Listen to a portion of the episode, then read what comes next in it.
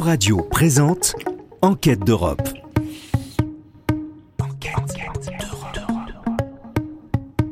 Bonjour à toutes et à tous et bienvenue dans l'émission Enquête d'Europe sur Euradio. Je suis Léa Chevalier et je suis accompagnée de Manon Rimbaud. Nous sommes deux étudiantes en Master 2 de Sciences politiques de l'Europe à Nantes Université et nous allons vous parler des systèmes de financement dans l'enseignement supérieur en Europe. Dans la plupart des pays européens, la question du financement des systèmes universitaires a été très discutée au cours de ces dernières années. En effet, depuis les années 70, une grande majorité d'États a été confrontée à des difficultés de financement, notamment liées à l'augmentation massive du nombre d'étudiants. Nous verrons donc quels sont les différents modèles de financement de l'enseignement supérieur qui existent en Europe. Et concernant la France, qu'est-ce qui est dit Manon? Eh bien Léa, en France, un consensus se fait pour dire que l'université est sous-financée. Le système apparaît en marge et voire en retard pour subvenir aux enjeux actuels qui induisent deux choses, une hausse du nombre d'étudiants et une baisse des dépenses étatiques par étudiant. Le principe des droits d'inscription gratuits ou peu élevés incarne l'un des piliers de l'enseignement supérieur en France. Donc son atteinte interroge et le débat relatif aux frais d'inscription à l'université fait donc grand bruit. On peut par exemple penser à la déclaration d'Emmanuel Macron le 13 janvier 2022 en clôture du congrès de France euh, Université qui constatait que l'accès aux études supérieures en France ne pouvait pas rester indéfiniment sans prix. Alors s'il est vrai que le président de la République se soit évidemment très vite défendu d'avoir suggéré une augmentation des frais d'inscription, la question fait débat et soulève évidemment des interrogations. Pourquoi ne pas augmenter les droits d'inscription à l'université française afin de rendre le système plus viable? Ou encore, pourquoi ne pas reproduire le fonctionnement du modèle libéral de notre voisin anglais? Ce sont donc quelques-unes des interrogations qui vont nous occuper durant la prochaine demi-heure. Avec nous, pour en discuter, nous recevons dans le studio Arnaud Leclerc, professeur de sciences politiques à Nantes Université, et nous sommes également en compagnie d'Annabelle Alouche, maîtresse de conférences en sociologie à l'Université de Picardie-Jules Verne et spécialisée dans les questions d'éducation. Tout d'abord, bonjour à tous les deux et merci d'être présents pour cette émission. Bonjour. Bonjour. Pour commencer, est-ce que vous pouvez nous expliquer rapidement, ainsi qu'aux auditeurs et auditrices, comment fonctionnent les différents systèmes de financement de l'enseignement supérieur qui existent en Europe, à savoir le modèle conservateur avec la France, le modèle social-démocrate des pays du Nord et le modèle libéral avec l'Angleterre, pour reprendre la typologie de la thèse de Léonard Moulin en sciences économiques. Arnaud Leclerc peut-être pour la France et les pays du Nord et Annabelle Alouche ensuite pour le modèle anglais? Dans le modèle euh, français, dans le modèle d'ailleurs des pays de méditerranéens, c'est l'État qui euh, finance très largement l'enseignement supérieur. Dans une université, la subvention de l'État, ça représente entre 80 et 85 du budget. Euh, donc c'est l'essentiel. Hein. Euh, mais les universités de l'autre côté, il faut regarder deux choses. Ne maîtrisent pas le nombre de personnes qu'elles prennent. C'est une des grandes différences. Et puis évidemment, l'État intervient aussi à un autre titre qui est très important, qui est celui de l'action sociale, qui est globalement assez faible en France. Dans les pays euh, qu'on appelle souvent sociaux-démocrates, euh, c'est souvent une intervention publique aussi. Elle peut relever, comme en Allemagne, des Länder, donc plutôt des régions que, que de l'État. Cette, cette, intervention, elle est souvent plus massive. La politique sociale est également beaucoup plus euh, présente. Et en revanche, il y a un modèle de, de quasi-gratuité, voire pour le cas de la Suède, même un, un, cas où la Suède verse une, sorte de salaire étudiant euh, à, tout le monde. Donc c'est vraiment un modèle où les universités sont payées d'une manière publique, mais en revanche ont un contrôle des gens qui rentrent et du nombre. D'accord, merci beaucoup. Et Annabelle Alouche pour le modèle anglais? Alors le modèle anglais, pour le comprendre, il faut repartir de, de du gouvernement Thatcher. Donc euh, on est à la fin des années 70 et au, début des années 1980, où euh, arrive euh, au, à la tête à la tête du gouvernement britannique un, un, gouvernement conservateur avec des influences libérales extrêmement fortes, qui considère finalement que l'État ne doit pas, enfin il ne relève pas de sa compétence de payer les études euh, de d'élèves, notamment des classes moyennes, euh, qui euh, bénéficient de leur diplôme euh, comme un bien potentiellement pour augmenter leur salaire à terme. On, est dans un contexte de crise économique où on considère finalement qu'il doit relever non plus de l'État mais des familles de payer leurs propres études. Donc à partir de Thatcher, on a tout un démantèlement des politiques de financement de l'enseignement supérieur qui autrefois étaient, euh, étaient gratuites. Hein, on oublie souvent, mais euh, euh, les l'université et l'enseignement supérieur en Grande-Bretagne est, est extrêmement stratifié et segmenté comme la France entre les grandes écoles et les universités, mais il était en grande partie gratuit. Et à partir de, cette date-là, on commence à démanteler euh, euh, euh, cette gratuité petit à petit à petit pour faire en sorte que, in fine, donc au tournant des années 2000, avec l'arrivée de Tony Blair, qui est euh, pour le coup un premier ministre euh, Labour, c'est-à-dire travailliste, euh, une augmentation des frais d'inscription pour tout le monde qui augmente de rien du tout à 1000 livres sterling par an puis 3 000 livres sterling par an pour arriver finalement en 2010-2012 à 9 euh, 000 livres sterling par an. Et ça, on ne parle que des frais d'inscription sans prendre en compte la question du logement. Euh, en contrepartie, on met en place des, des formes de prêts gouvernementaux où les étudiants euh, peuvent contracter auprès du gouvernement des prêts pour financer leurs études, à condition de pouvoir les rembourser à partir d'un certain plancher de salaire. donc on passe effectivement d'un système qui est gratuit ou plutôt quasi gratuit à un système libéral tel que vous l'avez défini euh, en introduction. Concernant le système libéral de financement anglais, qui est donc le modèle précurseur de l'instauration des frais d'inscription en Europe, euh, comment expliqueriez-vous euh, qu'il fasse encore rêver quand même un bon nombre de pays alors qu'il commence déjà à révéler quelques, quelques failles? Oui, et c'est important de souligner les failles qui ont fait l'objet notamment de documentaires en France, puisqu'évidemment les étudiants rentrent dans la vie active avec une dette. Euh, ce qui évidemment, euh, ce qui a beaucoup d'effet sur euh, ben, leur choix de secteur d'activité, par exemple. pourquoi ça fait rêver? Tout simplement parce qu'on ne peut pas penser les financements en dehors ben, des rapports de domination politique et économique qui sont en ce moment en tout cas à la faveur des systèmes libéraux, notamment anglo-américains. et donc le modèle universitaire, et ça c'est une constante de l'histoire des universités, euh, le modèle qui fait rêver en quelque sorte, c'est celui de, de, la puissance qui domine, euh, que ce soit l'Allemagne au 19e siècle ou les États-Unis euh, à partir de, à partir notamment de 1945, ou la Grande-Bretagne encore euh, euh, lorsqu'était encore vivant l'Empire britannique, c'est le modèle universitaire du dominant politique en quelque sorte qui, qui est défini comme un modèle. Euh, à partir de là, effectivement, ce qui est intéressant, c'est qu'il faut comprendre aussi euh, euh, ces évolutions au regard de la diffusion de normes de gestion dites néolibérales, donc on appelle néolibéral, c'est-à-dire le New Public Management, où on considère que finalement l'État et, et, et toutes les toutes les institutions publiques doivent être gérées de manière efficace en fonction euh, ben, de normes issues du privé qui sont, jurées, euh, qui sont considérées justement comme plus efficaces économiquement.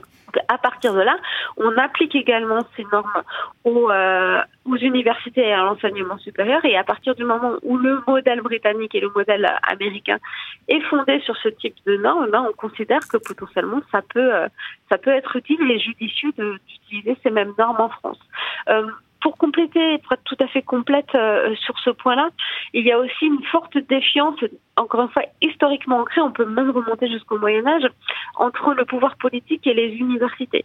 Euh, le pouvoir politique recrute dans les grandes écoles et pas dans les universités. Les universitaires sont considérés comme euh, défiants à l'égard du pouvoir politique, euh, voire une source de euh, contestation extrêmement forte. Hein. ce qui s'est ce qui s'est confirmé si on considère non seulement les contestations des universités pour remonter euh, très loin dans l'histoire, mais évidemment plus récemment les contestations étudiantes. Donc de ce point de vue-là, effectivement, ne plus financer les universités, ça entre ou ça s'articule à cette histoire longue de défiance entre le pouvoir politique et, les universités. Voilà. merci beaucoup pour, euh, pour euh, toutes ces précisions. Et donc, vous avez évoqué le New Public Management, on y reviendra un peu, un peu plus tard. Mais avant ça, nous aimerions parler du plan Bienvenue en France. Alors pour rappel, ce plan Bienvenue en France, il s'agit d'une série de série de mesures prises euh, en 2018 par le gouvernement qui visait alors à favoriser euh, le départ à l'étranger d'étudiants français, mais surtout à attirer davantage d'étudiants étrangers en France. Donc l'objectif d'ici 2027, c'était d'attirer un demi million d'étudiants étrangers. Et en fait, dans ce dans ce plan, on retrouve euh, une augmentation conséquente des frais d'inscription pour les étudiants extra-communautaires. Donc par exemple, un étudiant français ou européen qui lui va payer sa licence 173 euros, ça ne sera pas le cas pour un étudiant extra-communautaire qui lui paiera 2770 euros pour, pour le même enseignement. Donc, est-ce que ça serait pas la porte d'entrée peut-être vers l'augmentation des frais pour tous, donc au regard de ce, de ce qui s'est passé en Angleterre, où les frais d'inscription ont d'abord été introduits pour les étudiants étrangers avant d'être élargis aux étudiants nationaux, donc pour rester dans la compétition mondiale de l'économie de la connaissance. Donc peut-être Madame Alouche d'abord, puis Monsieur Leclerc. Oui, j'ai envie de dire que, le, que la réponse est un peu dans la question. En fait, effectivement, euh, pour les observateurs des systèmes de financement de l'enseignement supérieur, il est assez évident qu'on se dirige vers cela, sauf euh, si euh, changement important en termes de de politique et de financement des, des politiques d'enseignement supérieur où euh, il y a un investissement massif euh, euh, de l'État dans, dans, dans, le budget de, de l'enseignement supérieur et de la recherche, euh, ce qui visiblement n'est pas à l'ordre du jour. Enfin, attendons évidemment le, la mise en place des premières politiques liées à, à l'ESR. Dans ce cas, dans le mandat précédent d'Emmanuel Macron, visiblement, ce ne sont pas, pas des choix politiques qui ont été faits. Donc, euh, donc oui, effectivement, sur Bienvenue en France, ça ressemble euh, très pour très à ce qui s'est déjà passé en Angleterre avec euh, euh une, une, augmentation déjà pour les, les, les étudiants extra-communautaires et ensuite, au titre d'une équité, une équité économique en quelque sorte, une augmentation pour tous les étudiants. L'argumentaire en Angleterre pour augmenter les frais d'inscription étant pour les gouvernements, pour les gouvernements Blair et de remettre les étudiants au cœur du système. L'idée, c'est euh, faire que les étudiants soient en mesure de contrôler la qualité de l'enseignement supérieur à partir du moment où c'était eux qui, payaient. Euh, donc il y a tout un, ensemble de de mise en contrôle, de, surveillance en fait de ce qui se passe dans les universités par les usagers pas seulement, si j'ose dire, par les autorités publiques ou parapubliques euh, sous la forme d'évaluation. Voilà. Merci beaucoup, Monsieur Leclerc. Alors peut-être je voudrais je vais prendre un, point de vue un peu différent, mais je voudrais amener deux trois éléments euh, en, amont. La première chose, c'est je ne crois pas que le modèle anglais euh, présente une quelconque, un quelconque intérêt euh, à l'échelle européenne. Et je dirais, les acteurs le croient également. C'est-à-dire, par exemple, si on prend l'Association européenne des universités, euh, très clairement, elle met à distance le modèle euh, anglais. Si on prend la réunion des ministres de, de l'enseignement supérieur à l'échelle européenne dans le cadre du processus de Bologne, il y a eu par le passé des conflits assez forts entre la Grande-Bretagne et en particulier la France et l'Allemagne, et les déclarations claires vont plutôt dans, dans un sens différent sur le continent. Et donc, je sais bien que dans le discours sur les droits d'inscription, ce modèle agit comme une sorte d'épouvantail à juste titre, parce que c'est vraiment un modèle qui est en situation d'échec, qui génère une dette étudiante catastrophique, etc.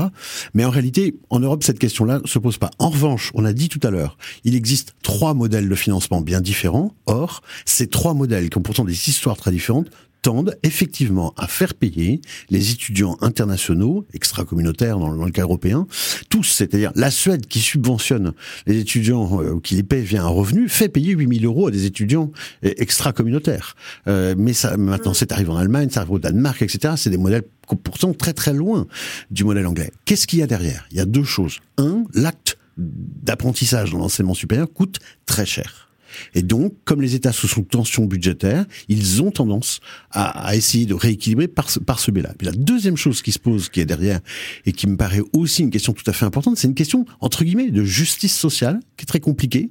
C'est que la Cour des comptes a posé, par exemple, en France, il y a un an et demi, dans, dans un rapport, en disant, mais pourquoi faudrait-il qu'un contribuable national paie-t-il la formation de gens qui sont à l'extérieur, d'internationaux? Et la réponse de la Cour des comptes, c'était de dire si les gens restent et travaillent sur place, il n'y a pas de problème. Ils vont rembourser via leurs impôts, leur contribution à la société. En revanche, s'ils partent immédiatement ensuite, alors on a fait, entre guillemets, c'est un raisonnement évidemment très comptable, hein, mais on a fait une dépense pour laquelle on n'aura jamais de retour. Et c'est sur, sur, la base de ce type de raisonnement qu'on commence à justifier progressivement la mise en place d'un droit d'inscription assez euh, élevé, surtout pour notre tradition à nous, vis-à-vis euh, des tueurs étrangers en disant bah, on n'est pas sûr du retour et donc vous allez payer cet acte d'enseignement qui est lui-même très coûteux. Merci beaucoup. Et euh, concernant l'augmentation des frais d'inscription, il en va aussi de même pour les étudiants français.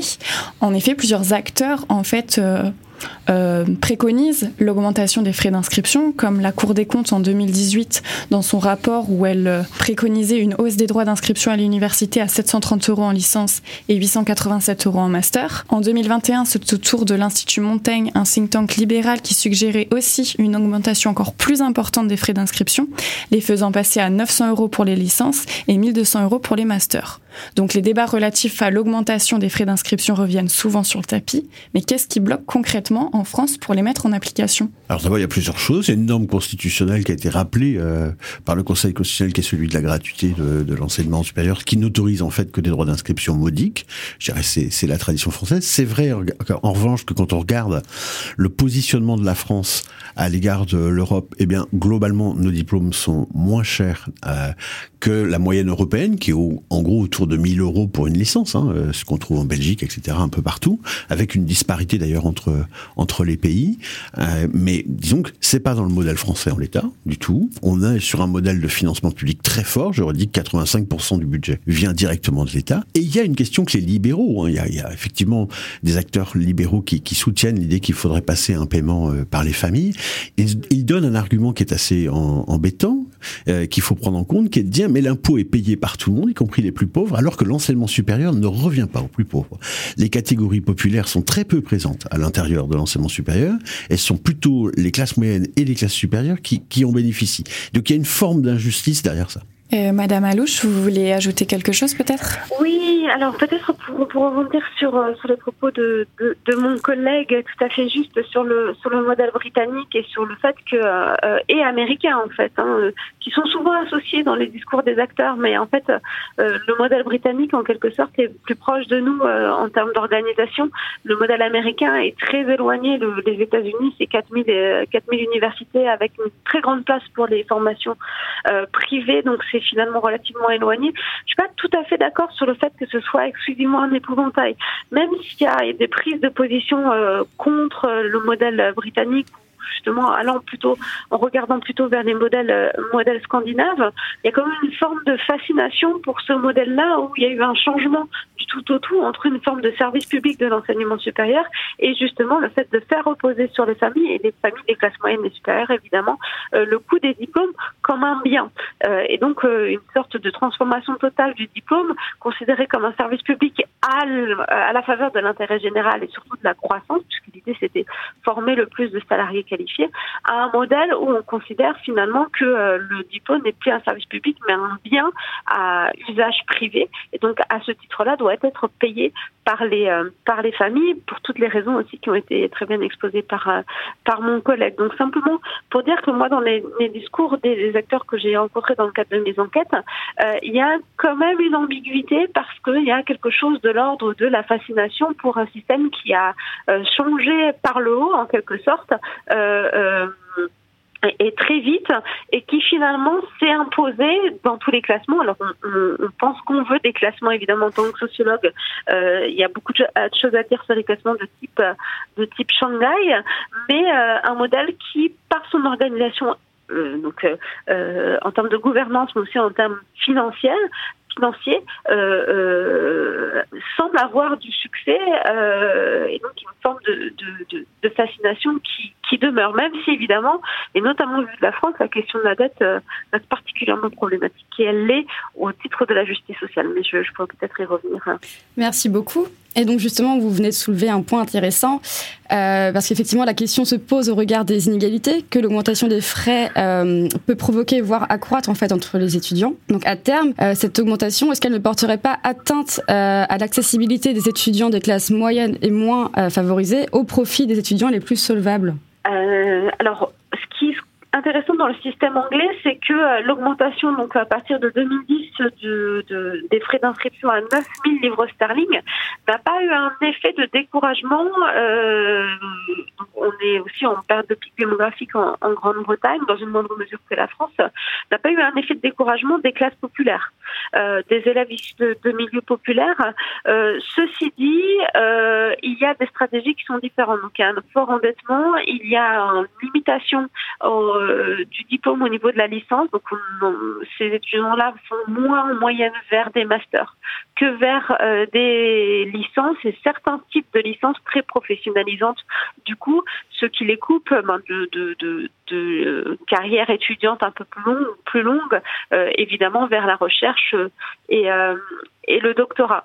Euh, donc il y a des stratégies d'entrée dans le monde du travail et d'insertion dans le monde du travail qui sont euh, qui sont du coup ajustées euh, pour ces élèves de milieu populaire là, mais effectivement, ce qui est surprenant vu de France, c'est que euh, en fait, il n'y a pas un effondrement complet de la participation de ces étudiants à l'enseignement euh, à l'enseignement supérieur. Mais effectivement, ils ont d'autres stratégies, ils recherchent d'autres d'autres choses, ce qui a un effet évidemment en termes d'inégalité. Du coup, toutes les filières ne sont pas également accessibles pour tous, de facto.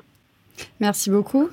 Je, voudrais juste ajouter une chose par rapport à ça, puisque vous avez évoqué tout à l'heure le plan euh, Bienvenue en France à destination des étudiants internationaux. Quand on regarde les mobilités qui explosent dans le monde, hein, les mobilités étudiantes, elles explosent dans le monde. Quand on regarde celles qui viennent en France, ce qui frappe sur les cinq dernières années, c'est que là où ça grimpe le plus, c'est les endroits où c'est payant. C'est-à-dire que ce sont les écoles de commerce, les écoles d'ingénieurs qui ont une progression de la mobilité internationale gigantesque, y compris, et c'est très surprenant, des mobilités venant de l'Afrique. Et le plan Bienvenue en France, très clairement, il a une dimension très libérale. Il vise à attirer des élites qui sont capables de payer, y compris en Afrique, en partant de l'idée que euh, le prix est une espèce de garantie de la qualité. C'est un peu cet argument. Mais ce qu'il faut constater, c'est qu'à l'échelle internationale, effectivement, les mobilités explosent et elles explosent vers des systèmes payants, y compris euh, le Canada, etc. Et pas vers les systèmes gratuits. C'est très surprenant, mais euh, c'est l'une des données que Macron a voulu prendre en compte dans ce plan-là. Ah, ah, pardonnez-moi, je, je, réagis tout de suite. Effectivement, c'est ce qu'on appelle le signal statutaire. Euh, le, le, coût, c'est un peu comme euh, euh, au supermarché en quelque sorte, entre deux tranches de jambon, c'est un cas marketing assez connu.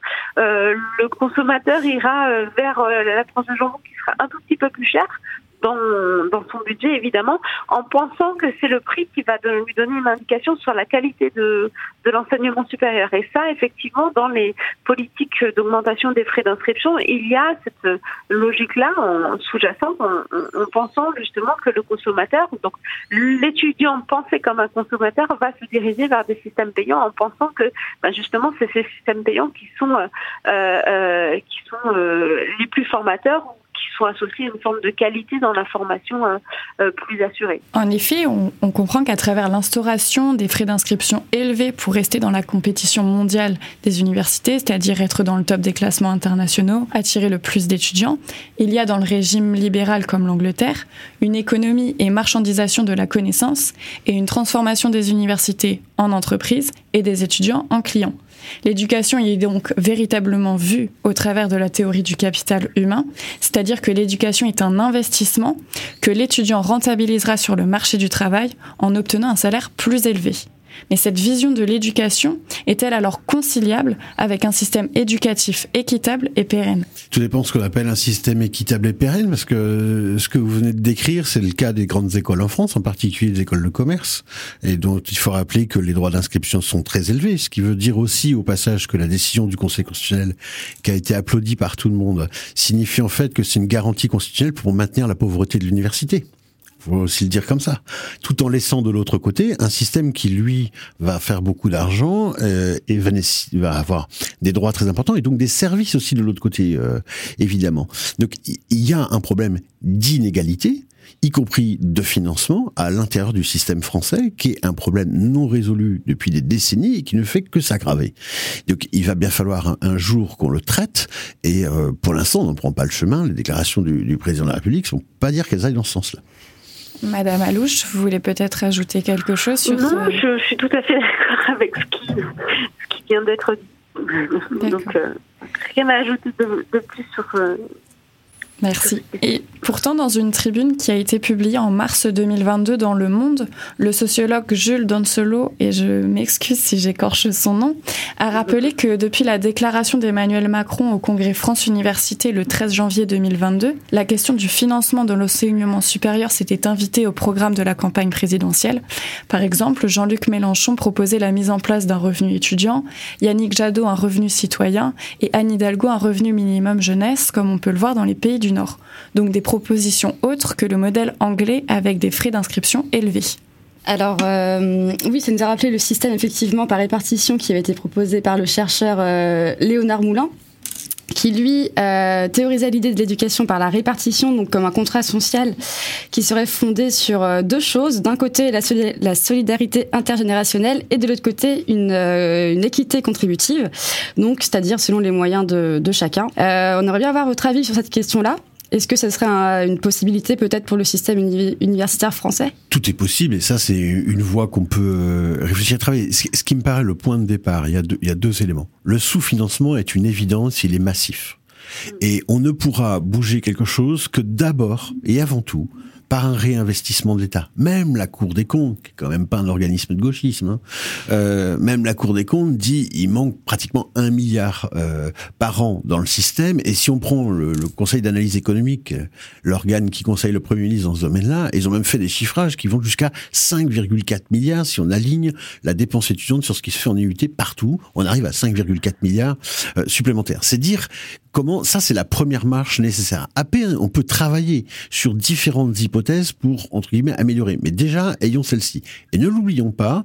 Euh, Annabelle l'a un peu dit tout à l'heure, mais je, voudrais ici le, le, rappeler. Dans le modèle anglais, la raison fondamentale pour laquelle on a fait payer les étudiants, c'est que l'État ne voulait plus mettre l'argent. Et ce qu'on a constaté, c'est qu'au fur et à mesure qu'on augmentait les droits d'inscription, l'État diminuait sa contribution. Et la conséquence, c'est qu'il n'y a pas plus d'argent dans le système euh, britannique aujourd'hui qu'il y en avait il y a 10 ans ou 15 ans. Simplement, c'est les, parents et les étudiants qui le paient plutôt que, que l'État. Donc il faut faire très attention à l'idée d'aller vers des nouveaux systèmes où on fait contribuer les familles parce que si ça induit ensuite un désengagement de l'État, eh bien, on n'aura rien gagné et créé de nouveaux problèmes. Je, et, je vais dans ce sens-là en, rappelant que les systèmes qui sont considérés comme les plus efficaces où l'insertion professionnelle des étudiants est la, est la meilleure sont des systèmes américains et de la Corée du Sud notamment, où l'investissement public dans l'enseignement supérieur sous toutes ses formes est absolument massif. Euh, donc euh, euh, effectivement, on oublie souvent que dans les systèmes qui fonctionnent, euh, l'investissement de, de l'État ou des pouvoirs publics en général est, est, reste très important même si les frais d'inscription euh, et donc le report euh, des coûts sur les familles est aussi important. D'accord, donc du coup, euh, si l'augmentation des frais d'inscription, donc ce n'est pas la, solution pour pallier les manques euh, de moyens, en ce qu'il faudrait, ce serait un investissement peut-être plus euh, plus conséquent de l'État. Est-ce que vous voyez d'autres solutions qui pourraient être proposées, peut-être? Il faut sans doute qu'il y ait d'abord plusieurs personnes à contribuer, si je puis dire. Donc l'État, c'est évidemment l'acteur clé, l'acteur premier, mais d'abord, il n'est pas exclu qu'on puisse avoir des contributions des collectivités locales plus substantielles que ce que nous avons aujourd'hui. Je rappelle qu'en Allemagne, ce sont les lenders qui financent. Pourquoi c'est important? Parce que quand on dépend d'un seul financeur, chaque année, il faut aller à Bercy pour pleurer et avoir de l'argent, et euh, le bureau à Bercy, il décide ou non de vous suivre. Et donc, en réalité, c'est très compliqué d'avoir une vue sur le long terme, de pouvoir se développer, d'avoir une réelle autonomie quand on est à l'université, qu'on est confronté, si je puis dire, au pouvoir d'un bureau. Donc, avoir plusieurs acteurs, c'est avoir un peu plus d'autonomie. Si l'un vous lâche ou ne vous suit pas, un autre peut le faire. La question de la contribution ensuite des usagers, euh, elle peut exister. Je redis que la moyenne en Europe, c'est à peu près, on va dire 100 euros par mois, si on veut le dire comme ça. Euh, c'est sans doute quelque chose qui, qui, qui peut être euh, travaillé, à condition qu'il y ait tout un travail sur les catégories sociales, sur qui il y a quand même des gens qui peuvent pas les payer, donc pour lesquels il faut mettre en place des dispositifs d'exonération qui soient sérieux, parce que redisons-le, en France, une des caractéristiques, c'est que la politique sociale à l'égard des étudiants est très embryonnaire, elle saupoudre sans faire de réelle différence, ce qui fait que quand on est en bas de l'échelle, on est finalement pas beaucoup aidé.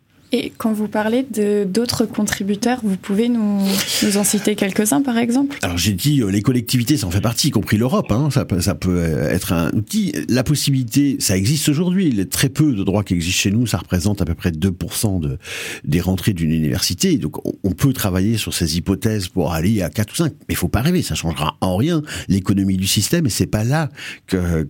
Mais c'est vrai qu'il peut y avoir une contribution qui soit plus en rapport avec la prestation fournie de l'autre côté.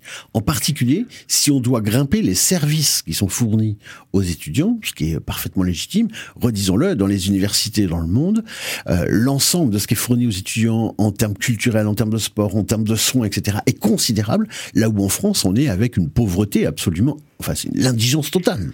Oui, et, notamment sur la question, euh, la question du logement, alors que le parc euh, immobilier des universités est beaucoup plus important, euh, notamment en Grande-Bretagne, mais également aux États-Unis, avec même une obligation pour certains étudiants, notamment en première année, de vivre sur le campus, qui est considéré en fait comme une, une condition pour la réussite et pour la réussite scolaire et pour l'intégration des élèves dans leur cursus. mais pour revenir à la question de, des collectivités territoriales, territoriale.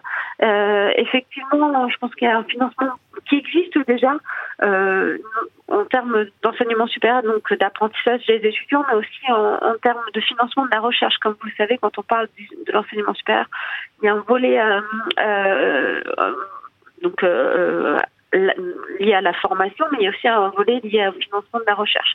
Ces acteurs sont déjà présents sur la, au niveau de la recherche je suis assez d'accord sur le fait que euh, euh, chaque collectivité territoriale a sur son territoire un nombre qui euh, en fait assez inégal euh, d'universités. Hein. Il y a des territoires où il y a très peu d'établissements et d'autres territoires comme Paris, l'Île-de-France où il y a énormément d'établissements.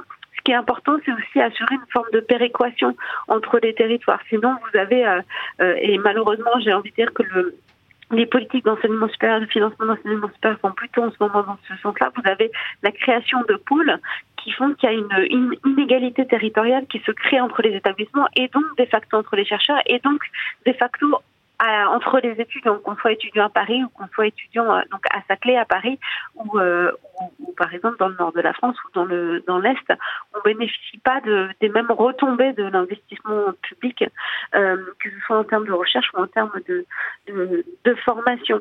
Euh, vous parlez de, de la diversification de, des financeurs qui pose de facto aussi la présence des entreprises, donc euh, notamment du côté des grandes écoles. Et plusieurs controverses sur ce sujet-là, notamment la participation totale au campus de l'école polytechnique, au financement de l'école polytechnique et euh, avec la possibilité euh, sur le campus de l'école polytechnique de l'installation de, la direction de, recherche et, et prospective de, de cette entreprise là c'est aussi des des, controverses qui ont eu lieu, par exemple, dans une université comme Dauphine, qui est pourtant un grand établissement et non plus euh, légalement une université, donc il y a aussi des frais d'inscription euh, euh, qui sont dérogatoires par rapport aux universités. voilà, dans quelles conditions une entreprise peut potentiellement financer, par exemple, un cursus? Je ne suis pas contre cette idée a priori. Je pense que pour des, des un certain nombre de cursus, ingénieur, commerce, pourquoi pas.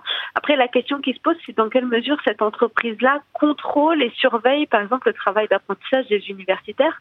Euh, et ça, ça me paraît un point absolument délicat. Dans quelle mesure le financement induit un contrôle euh, sur la nature même de la recherche, en fait, qui, à mon avis, doit rester euh, par nature autonome, enfin indépendante et aussi autonome que possible. Est-ce que vous voulez réagir euh, très rapidement sur ce qui a été dit par Annabelle Alouche? Euh, Deux éléments, mais plutôt complémentaires. D'abord, euh, si on va vers les entreprises, c'est tout à fait possible, mais là aussi, la question de la péréquation se pose, parce que tout peut aller au même endroit. Ça pose une difficulté. la deuxième chose, euh, Annabelle souligne le problème euh, d'une prise de contrôle, entre guillemets, par l'entreprise sur les contenus. Moi, j'ajouterais une chose.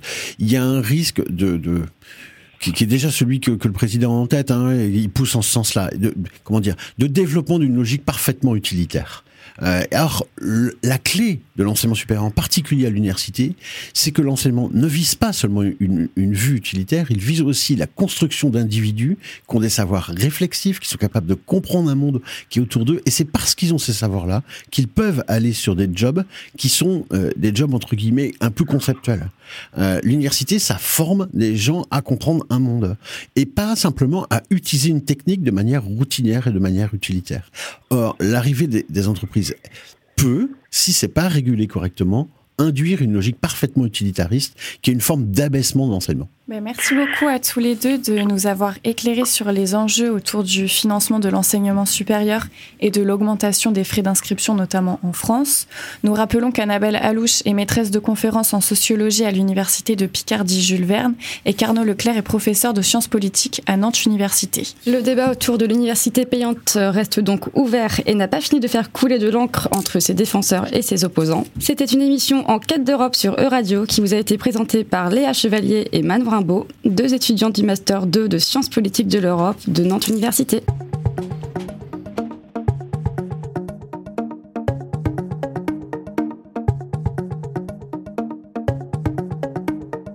C'était Enquête d'Europe. Une émission animée par les étudiants en Master de Sciences politiques de l'Europe de l'Université de Nantes. Enquête d'Europe à retrouver dès maintenant en podcast sur euradio.fr.